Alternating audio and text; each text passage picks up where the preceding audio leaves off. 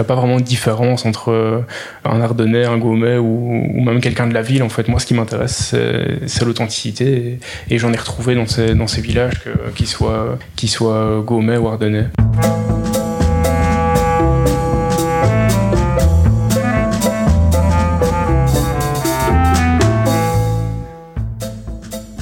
Et bienvenue au pays de nulle part. Je suis Aude Piette, fondatrice du Coworking Art et co-gérante avec ma sœur Lola du restaurant Les Gamines et de l'hôtel Le Val de Poix à Poix-Saint-Hubert en Ardennes belge. Je suis une Ardennaise exilée à Bruxelles depuis 18 ans et je travaille en Ardennes depuis 7 ans. Au pays de nulle part est un podcast dédié à la ruralité et à ceux qui y vivent ou pas. Il paraît tous les 15 jours, les jeudis. Je vous invite à écouter son teaser si vous souhaitez en savoir plus. Cette semaine, je vous emmène à Bayamont rencontrer Antoine Pilette.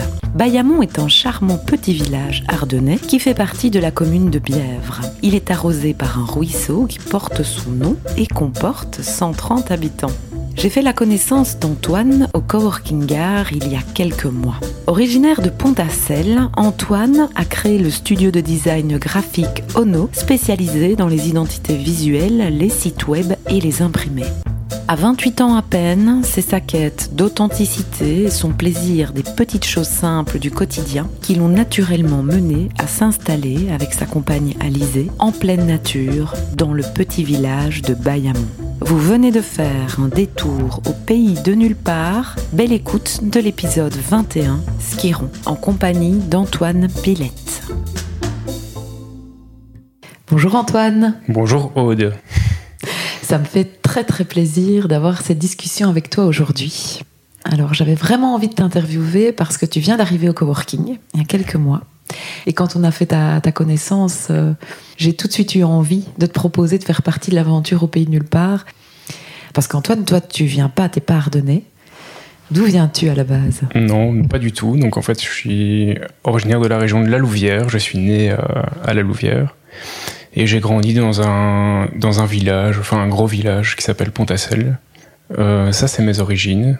Petit, euh, j'allais déjà souvent en Gaume avec, euh, avec ma grand-mère et j'ai été attaché à cette région et j'ai beaucoup expérimenté avec mon cousin là-bas. On jouait dans les rivières, on remontait nous-mêmes le kayak dans la semois, on la redescendait, on pêchait et c'était ces moments tout simples en fait qui, qui ont marqué une partie de mon, de mon enfance en fait. Ta grand-mère, elle venait de, de Gaume à la base? Ma grand-mère, pas du tout. Euh, elle est de la Louvière, elle y vit toujours.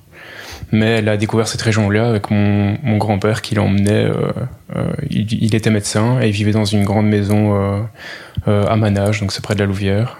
Et quand il avait terminé ou qu'il avait envie de partir, il disait à ma grand-mère bah, Ce soir, on part. Et elle lui demandait ben, où, je sais pas. il prenait la voiture et il partait comme ça à l'aventure. Et ils sont arrêtés un jour euh, au Vieux Logis, c'est un, un, gîte euh, en, plein cœur de Chasse-Pierre en fait. Et, euh, et, là, ils sont tombés amoureux de, de, la région. Et donc après, ben, eux, ils y retournaient régulièrement. Puis ils ont voulu nous, nous faire découvrir cette région. Et, et on y allait beaucoup, mon cousin Quentin et moi. Et c'est comme ça que moi, j'ai découvert le, le coin quand, quand j'étais petit.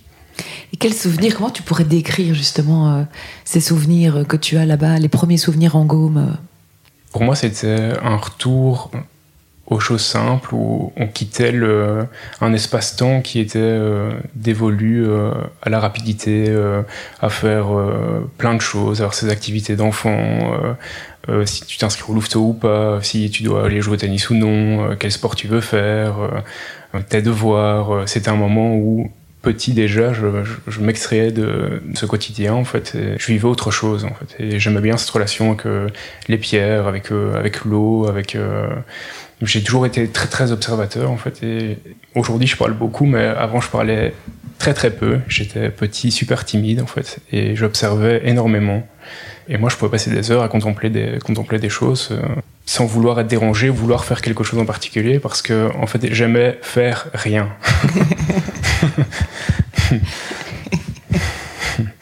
Et c'est faire quelque chose en soi. Mais tu venais quand même de Pontacelle, qui était quand même un village. Pontacelle, c'est un village, mais euh, c'est pas un village euh, dans l'âme. c'est des gens qui, qui, travaillent à la ville et, euh, et qui reviennent dormir chez eux dans leur maison. Et finalement, il y a peu d'interactivité entre, entre les villageois. C'est, bah oui, je, je, je, côtoyais un peu mon voisin, mais c'était très différent de, l'expérience que moi je vivais euh, enfant euh, en Gaume parce que ben, certes c'était des vacances mais il y avait je connaissais tous les tous les voisins on allait voir la vieille dame du village on allait au marché je bricolais, j'étais en, dans un avion que le, que le propriétaire du, du vieux logis a fabriqué lui-même, donc euh, j'allais avec lui euh, euh, repasser les ailes pour, il me disait, bah, l'avion va voler dans X temps, on doit encore terminer ci ou ça. C'était une relation complètement différente. Puis il y a cette rivière, il y a cette nature qui est plus préservée. Ben, autour de chez moi, c'était des champs qu'on pulvérisait avec un tracteur, donc quand le tracteur pulvérisait, ben, on disait attention, faut fermer les Vélux, faut pas aller jouer dans le champ, mais non, non, non. C'était un village, oui, mais euh, c'est pour moi complètement différent comme expérience en fait. Mm -hmm. Alors je suis resté à Pontacelle euh, jusque mes 15 ans. J'ai déménagé euh, plein de fois après parce que mes parents se sont séparés. Et euh, cette séparation était difficile et elle s'est pointée au moment où moi j'avais 12 ans et c'est ma période où euh, on rentre en école secondaire euh, il y a le regard des autres. Euh, moi, je m'étais pas du tout euh, concentré là-dessus, donc j'ai assez, j'ai vécu de façon assez trash en fait ce départ dans le, les études secondaires, euh, le regard des autres, la comparaison. J'ai vécu ça de façon difficile et puis ça a duré, a duré quelques années. Là, j'ai à partir de mes 12 ans pas mal bougé, donc je suis reparti avec ma maman qui avait loué une autre maison à Pontacelle. Mon papa lui vivait séparément. Puis après, ben, après trois ans, hein, donc du haut de mes 15 ans, j'ai décidé de rejoindre mon papa dans sa grande maison qui était beaucoup trop grande pour nous deux. Et à partir de là, on a, on, on a pas mal bougé autour de Pontacelle, mais, euh, mais jamais, jamais très très loin en fait. Mais j'ai déménagé pas mal de fois. Après ça, j'ai emménagé à Feluy avec, avec Alizé, donc là j'étais plus âgé, j'avais euh, j'avais 20 ans. Et, et Feluy, c'est où ça? Feluy, c'est proche de Nivelles, Senef, dans ce coin-là. Et donc euh, là-bas, je commençais à goûter euh, à des expériences de nature un peu plus, euh, un peu plus prononcées qui, qui me permettaient de, respirer en fait. Je, je partais parfois parti, je partais courir pendant trois heures. Je commençais à m'intéresser aux plantes sauvages, à découvrir un peu euh, ces, facettes-là, le vieux canal où je retrouvais ces pierres, cette eau euh, que, que je pense dans, dans, dans mes tréfonds ne m'ont jamais quitté en fait. Non, donc euh, depuis, depuis là, on a déjà, euh, on a déjà déménagé encore depuis Feluy. D'accord. Donc on est, Alice est revenue à Pontacelle, elle qui habite à Nivelles en fait euh, à la base. Euh, elle est après Feluy, elle est venue habiter euh, à Pontacelle. Moi, j'ai déménagé à Pontacelle avec elle, mais très vite, j'ai j'ai acheté cette petite maison dans les Ardennes à Bayamont, donc. Près de Bièvre, donc. Près de Bièvre. Et donc moi, j'y suis déjà, et Alizé me rejoindra dans, dans quelques temps. Comment est-ce que tu peux décrire Bayamont à ceux qui ne connaissent pas? Euh, Bayamont, c'est un, petit village euh, typiquement ardennais avec, euh, avec deux lavoirs, euh, une petite rivière qui est un affluent de la Semois, des petits chemins de randonnée, des arbres, de la pierre, quelques habitants, mais pas beaucoup. Voilà, c'est Bayamont, c'est juste ça, il n'y a rien d'autre. Il y a, l'humain et, les quatre éléments. et qu'est-ce qui t'a donné envie d'arriver en Ardennes alors même que tu avais plutôt des souvenirs de la Gaume alors, ce qui m'a donné envie de venir en Ardennes, j'avais des souvenirs de la Gaume. Je pense que de la Gaume, euh, et c'est une région que j'apprécie beaucoup.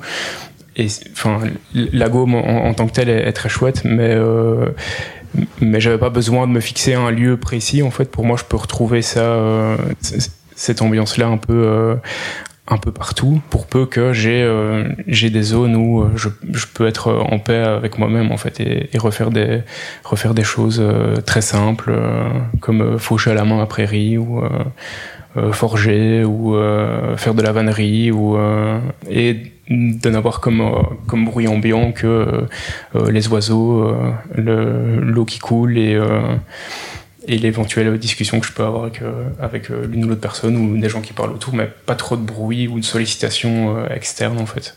Mm -hmm. C'est plus ça qui, qui, cet aspect reposant qui, qui m'a séduit à Ango, mais aussi partout ailleurs quand c'est ce que j'essaie de retrouver en fait de façon générale. Et voilà, je poursuivais un peu cette, cette quête de nature en plus de mon, de mon activité professionnelle qui était derrière un écran en fait. Et c'était c'était pour moi deux contrastes extrêmes en fait, être derrière un écran et et, et profiter de, de la nature. C'était ces deux choses que j'apprécie faire voilà, mais j'ai besoin de cet équilibre euh, de l'un pour pouvoir faire l'autre.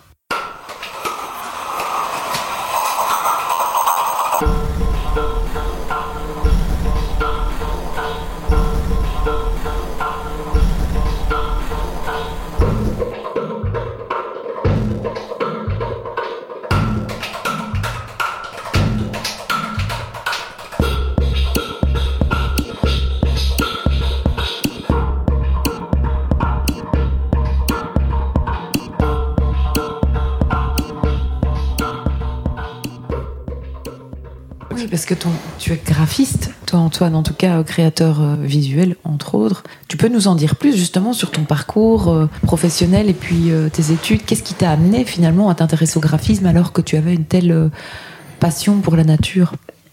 Alors, ce qui m'a amené à m'intéresser au graphisme, ben, le parcours est, délicat parce que, ben, comme j'expliquais juste avant, j'ai eu une adolescence où je savais finalement pas très bien ce que je voulais faire. Je m'étais pas vraiment questionné euh, euh, là-dessus, mais je m'étais beaucoup questionné sur moi-même en tant qu'individu, mais pas euh, pas de projection de travail. Donc je me suis retrouvé finalement à faire des études d'imagerie médicale à Pôle Lambin à Bruxelles. Et donc là j'étais dans un cote et je me retrouvais à étudier l'imagerie médicale.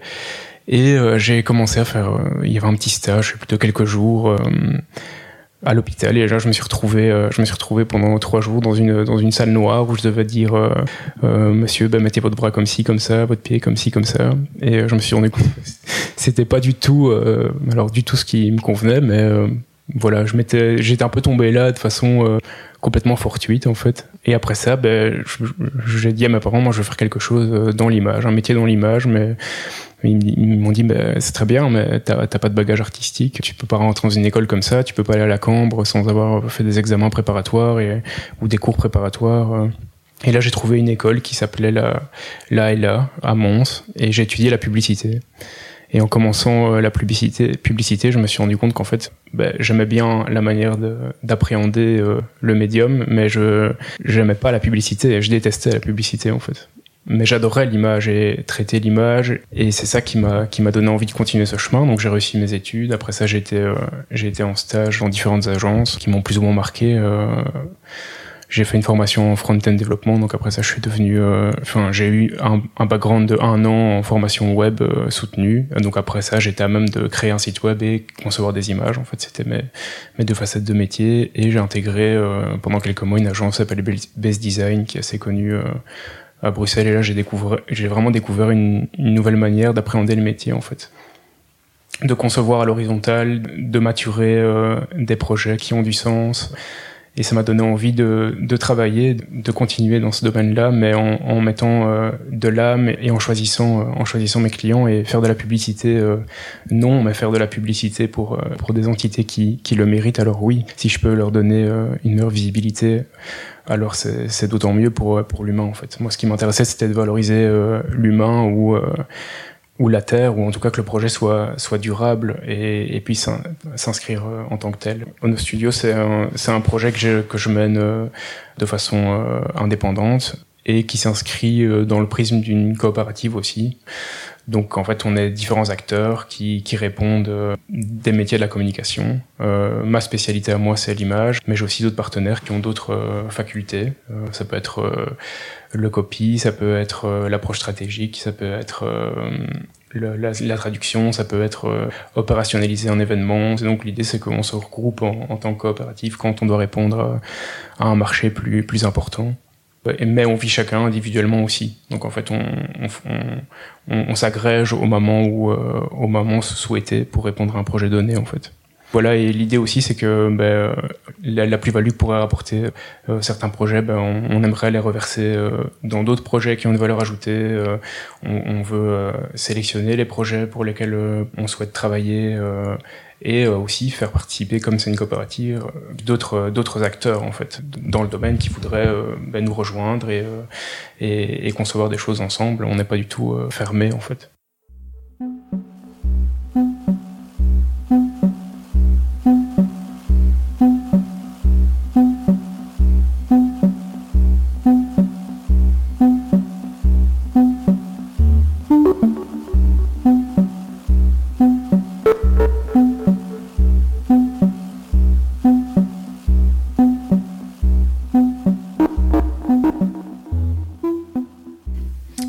Combien de temps maintenant que tu t'es installé à Bièvre, à Bayamon J'ai acheté en juin 2018, bah, donc ça, fera, ça fait deux ans. Et Comment ça se passe quand on n'a pas du tout de... Parce que je ne pense pas que tu aies aucun lien avec Bièvre, Bayamon avant de t'y installer. Alors comment ça se passe quand tu atterris euh, dans un village que tu connais personne? Comment tu l'as vécu? Je l'ai vécu de façon assez, euh, assez marrante parce que bah, forcément la maison que, que j'ai achetée, bah, il y avait des, travaux à faire. Et, euh, et je suis arrivé le premier jour, je devais faire des, réparations et je suis arrivé sans mon maître. Et donc j'ai descendu le village, j'ai fait, euh, j'ai fait 500 mètres et j'ai été sonné à la première maison. Et là, euh, un voisin du nom de Georges m'a, ouvert sa porte et il m'a dit Mais comment vous voulez faire des travaux sans maître? Il dit bah, Oui, je sais bien, c'est pour ça que je vous le demande. Bon, alors tu verras, mon mètre, il y a un trou tous les euh, X mm parce que je trouvais qu'il n'était pas assez précis. Donc j'ai refait un trou moi-même avec une toute petite visseuse et donc le trou, il est vraiment bien euh, très précis. Hein. En tout cas, bon courage pour faire des travaux sans mètre. Hein. Si tu as besoin d'autres outils, tu viendras me voir. Et donc ça c'est comme ça que s'est passée ma première interaction dans le, dans le village. Et finalement, Georges, c'est mon plus vieil ami, il a 83 ans. Et on rigole beaucoup ensemble. Je il vois ça. plein de choses. Euh, euh, il va même m'apprendre à faire une canne en houx. Excellent. Et donc, euh, donc voilà, on va voir. Il faut que ça sèche tout l'hiver. Enfin, il y a tout un processus. Je suis curieux d'essayer ça avec lui. Puis et puis c'est comme ça que s'est passé mes premières interactions. Puis après, ben, euh, on, il y a toujours ce regard un peu de l'Ardennais euh, au gars qui sait pas manipuler une pelle, euh, qui vient qui vient de la ville parce que à peu, à peu près tout tout externe vient de la ville et n'est pas censé pouvoir manipuler quelque chose. Mais mais en fait, cette vision un peu old school, elle s'estompe très très vite et on a très vite un surnom aussi. C'est quoi le tien? Le mien, c'est Skiro. Et pourquoi euh, C'est écureuil donc. Euh, pourquoi? Parce que je, je, cours beaucoup en fait dans la forêt, je cours euh, à travers bois. Et il trouve que dans ma démarche, quand je cours, je ressemble à un écureuil qui, qui va vite et qui, qui, n'a pas froid aux yeux devant un obstacle. Et qui... Je saute pas de branche en branche, je vous rassure. et donc j'ai cherché, parce qu'au départ il m'appelait Skiro mais je savais pas ce que ça voulait dire. Et donc uh-huh. il me disait ah le skiro, hein. et euh, il voulait jamais me dire ce que ça voulait dire. Je mais ça veut dire quoi skiro? Alors je cherchais, je cherchais sur Google, mais il faut y aller pour taper euh, skiro sur Google. On peut essayer. euh, et elle disait miserette. Euh, et donc miserette, euh, ben, elle s'en a trouvé euh, relativement facilement. C'est plus proche de musaraigne, on peut plus ou moins imaginer. Mais skiro, donc c'est voilà, c'est écureuil. J'ai découvert qu'après. Hum, moi, ce qui, ce qui m'attire, c'est justement ça, c'est de, c'est d'avoir ce dialogue, euh, c'est d'avoir ce dialogue profond et, cet échange réussi, et pas juste se contenter du superficiel. Et au final, je me rends compte que quand on se retrouve à beaucoup, bah, on sait, on sait pas porter son attention sur tout le monde, et si on le fait, bah, ça reste que superficiel, et, mhm. ça, ne, ça, ne me convient pas. Je me sens beaucoup plus à l'aise avec euh, deux, trois personnes autour de moi avec qui discuter euh, en profondeur qu'une assemblée de personnes euh, avec qui parler euh, et faire une démonstration de quoi que ce soit en fait. Mhm. Et je crois aussi que c'est ce qui, ce qui m'a dérangé dans mes expériences en ville, euh, parce que j'ai travaillé en ville du coup. Mhm. Et c'est peut-être lié aussi à mon métier, mais il y a un côté un peu où l'ego a beaucoup d'importance. Les démonstrations matérielles, les comparaisons, tout ça c'est quelque chose qui, qui me touche en fait. Et, et je crois que mine de rien, quand on, quand on est en ville, on a cette tendance, c'est inéluctable de, de s'acheter des choses sans pour autant en avoir besoin, si ce n'est un besoin social pour pouvoir l'afficher, entre guillemets. Je veux pas euh, stigmatiser ça, mais, euh, mais je le ressens quand même un peu. Et moi, ce que j'avais envie de découvrir, c'était qui j'étais euh, moi-même, en fait. Et, et je me retrouve moi-même quand je vis un moment très simple quand je fais quelque chose de mes mains, quand j'ai euh, quand j'ai un échange intime avec quelqu'un, c'est des moments où je me sens heureux de vivre en fait. Mais si c'est juste pour euh, pour m'afficher quelque part ou dire que j'ai fait ci ou ça ou que je suis ci ou ça, ça m'attire pas en fait. Mm-hmm. Tu sens que les choses sont plus euh, vraies ici en campagne ou? Ben je sens qu'elles sont plus vraies. Je sens aussi qu'elles sont il y a quelque chose de plus caché. Donc d'abord il faut il faut découvrir euh, et après seulement euh, rentrer dans cette forme d'intimité. Donc c'est plus difficile, mais il y a euh, c'est pas le même masque en fait. C'est pas un masque ostentatoire, c'est un masque plutôt de repli comme ça. et donc, euh, il faut un peu creuser. Et après, dès qu'on y est, ben, euh, ça y est, c'est une relation euh, et elle est intime. Et je crois qu'il faut pas faire, par contre, trop de pas de travers parce que sinon, ça peut, ça peut, ça peut avoir. Ça peut jouer en ta défaveur. oui. Tu marques des mauvais points, quoi. Et ça reste dans le marbre ici, peut-être. Oui, voilà, peut-être il y a ce côté un peu, un peu sanguin comme ça où où il a fait si, bah alors plus jamais quoi. T'as des exemples en tête Non, j'en ai pas. Euh, et c'est peut-être encore une fois que des on dit, mais, euh, mais c'est quand même une sensation qui, qui se dégage. et comment tu décrirais les, les Ardennais?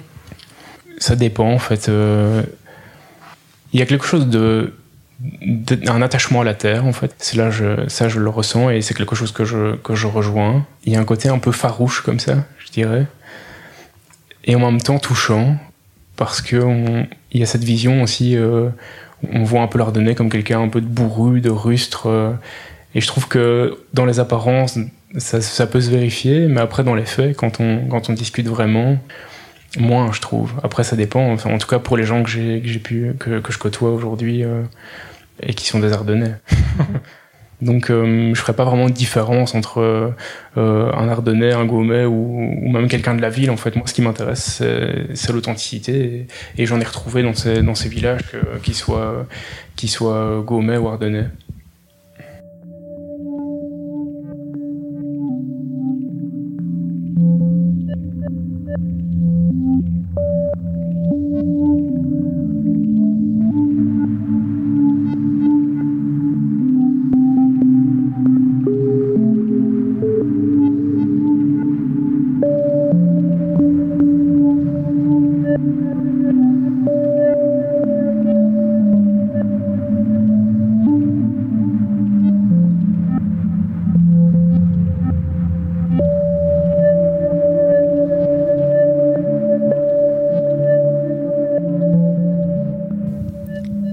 Est-ce que tu as senti qu'il a, fallu un peu changer sa façon de, se présenter ou, d'être avec les gens euh, quand tu arrivais dans un village comme Bièvre, par exemple, ou Bayamon?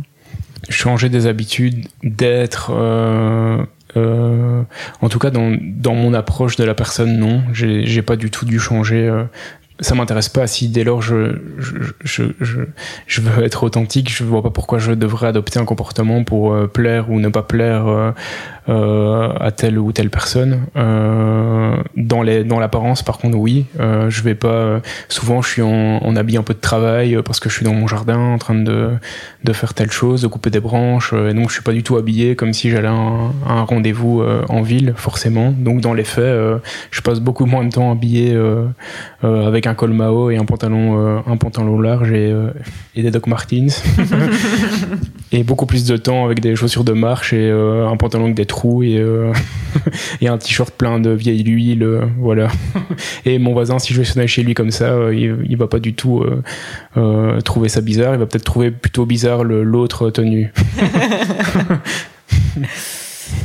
Est-ce que tu dirais aussi que tu t'es à Bayamon, euh, beaucoup plus recentré aussi sur le savoir-faire manuel euh, qu'intellectuel ben, euh, je, pense qu'il y, a, y a une part de moi qui était en quête de ça. Et donc oui, c'était c'était aussi l'idée en y allant de pouvoir mettre la main à la pâte, en fait, de pouvoir faire notre jardin, de, de pouvoir avoir du temps pour, pour faire de la vannerie en hiver, enfin voilà ce genre de choses. Donc oui, c'est quelque chose qui aujourd'hui n'est pas assez présente d'ailleurs dans, mon quotidien parce que euh, il faut le temps que les choses se mettent en place et, euh, et finalement il faut se réserver des, des, longues soirées pour faire les pour faire les choses bien ou des longues journées pour faire les choses bien mais, euh, mais j'ai envie de, de, de, mettre ça euh, à l'ordre du jour quand toutes les rénovations seront finies. Et, euh, et c'est l'idée, c'est qu'on puisse refaire des choses vraiment avec, avec ses mains. j'ai un oncle aussi avec qui je, je forge et qui m'apprend pas, mal de, pas mal de choses. J'ai fabriqué moi-même un petit ustensile pour mon poêle, par exemple. Excellent. Et donc lui, lui aussi, c'est quelqu'un à qui j'adore partager et, et qui m'apprend beaucoup, qui est paysan dans le, dans, dans le savoir-faire et dans, et dans le savoir-être aussi, je crois. Qu'est-ce que c'est d'être paysan dans le savoir-être Paysan, euh, pour moi, je dirais c'est c'est un mot. On peut dire oh quel paysan celui-là, mais mais euh, mais pour moi, paysan c'est c'est un amoureux en fait. C'est un amoureux de des mains, c'est un amoureux de du bois, c'est un amoureux de la terre, c'est un amoureux de la rosée du matin, c'est un amoureux du feu, c'est c'est un, amoureux du vieux clou rouillé, c'est un, un amoureux des beaux outils, c'est c'est un amoureux des beaux arbres. Pour moi, un paysan, c'est c'est vachement riche en fait, un paysan. En fait, ce qui, ce qui fait du bien, euh, ce qui me fait du bien, c'est d'avoir un horizon, euh, c'est d'avoir euh, une vue dégagée quand je me lève le matin, d'avoir d'avoir une perspective, en fait, une évolution possible, un calme, un silence et des espaces. Je sais que je peux faire X kilomètres en haut, en bas, à gauche, à droite en restant euh, euh, dans la forêt quasi, euh, en croisant que des chevreuils et des écureuils et tous les animaux qu'on veut. Et ça, c'est quelque chose qui, qui me fait beaucoup de bien, en fait, qui est très apaisant pour moi, de voir les oiseaux le matin, de regarder le pinson qui vient chercher euh, ses petites noisettes, l'écureuil qui va les enterrer pour faire ses caches d'hiver. c'est quelque chose pour moi, ça qui, qui est une, petite richesse toute simple, mais qui, qui est inhérente au lieu dans lequel je me trouve et qui, qui permet cette diversité en fait. Mhm. Mm. Et puis il y a eu tout cet épisode du confinement en fait euh, aussi qui a été un point euh, un point assez déterminant pour nous parce que finalement on s'est retrouvé euh, ben, confinés Alizé et moi euh, à Bayamon. Et, et c'est là vraiment que euh, j'ai envie de dire, Alizé a décidé euh, qu'elle voulait déménager elle aussi. Quoi. On s'est retrouvés là, en allant faire nos, nos courses dans les petits euh, magasins locaux du coin, en découvrant les fromages et les, les, les, jambons et, les, et les, toutes les choses qui sont fabriquées dans le coin, qui sont, qui sont très bonnes, avec une bonne tranche de pain. On savourait notre repas de midi comme, comme jamais, en fait. on se disait pas, oh non, midi une tartine, on se disait, ah oui, midi la tartine et la soupe. Euh, et, euh, on, se complaît, elle et moi. Elle, c'est pas quelqu'un d'hyper extravagant qui a besoin d'être tout le temps sollicité non plus. Elle, est assez posée, Alizée. Donc, euh, et donc on s'est tous les deux assez euh, plus dans cette, dans ce calme en fait, parce que pour quelqu'un de pas habitué, c'est, assez surprenant parce qu'en fait, mm. il il y a aucun bruit. On se lève le matin, il y a rien, en fait, mais rien de rien. Il n'y a que ce que tu décides de créer sur ta journée. Et si tu veux créer rien, ben il se passe rien. Il n'y a pas d'interaction avec ton voisin. Il y a, il y a pas de, pas de voiture qui passe. Il y a, il y a rien de rien. Il y a que euh, la nature, l'herbe qui pousse et euh, les feuilles qui, qui commencent à devenir vertes et euh, les fruits qui commencent à poindre et, et rien d'autre, en fait. Mais ce rien, tu as l'air d'y tenir, en tout cas. Oui, ce rien, ce rien est un tout.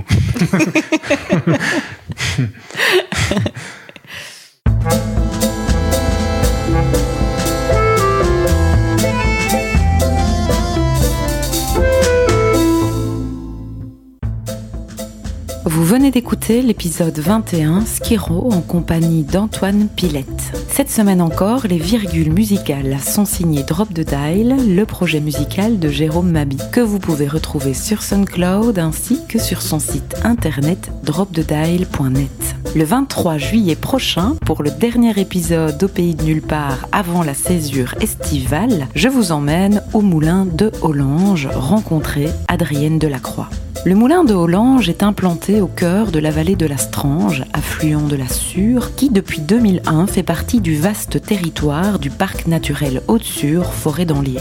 En 2009, Adrienne Delacroix décide de quitter le chemin de la magistrature et la ville pour reprendre le moulin familial et se consacrer à sa passion, les produits de bouche d'exception. Tout en développant l'activité de production artisanale, Adrienne va poursuivre la rénovation du moulin et sa mise en conformité aux normes du 21e siècle. Je ne vous en dis pas plus. Grand merci à vous tous, à Radéville et Radéchamps, de nous suivre et de nous écouter de plus en plus nombreux. À dans deux semaines au pays de nulle part.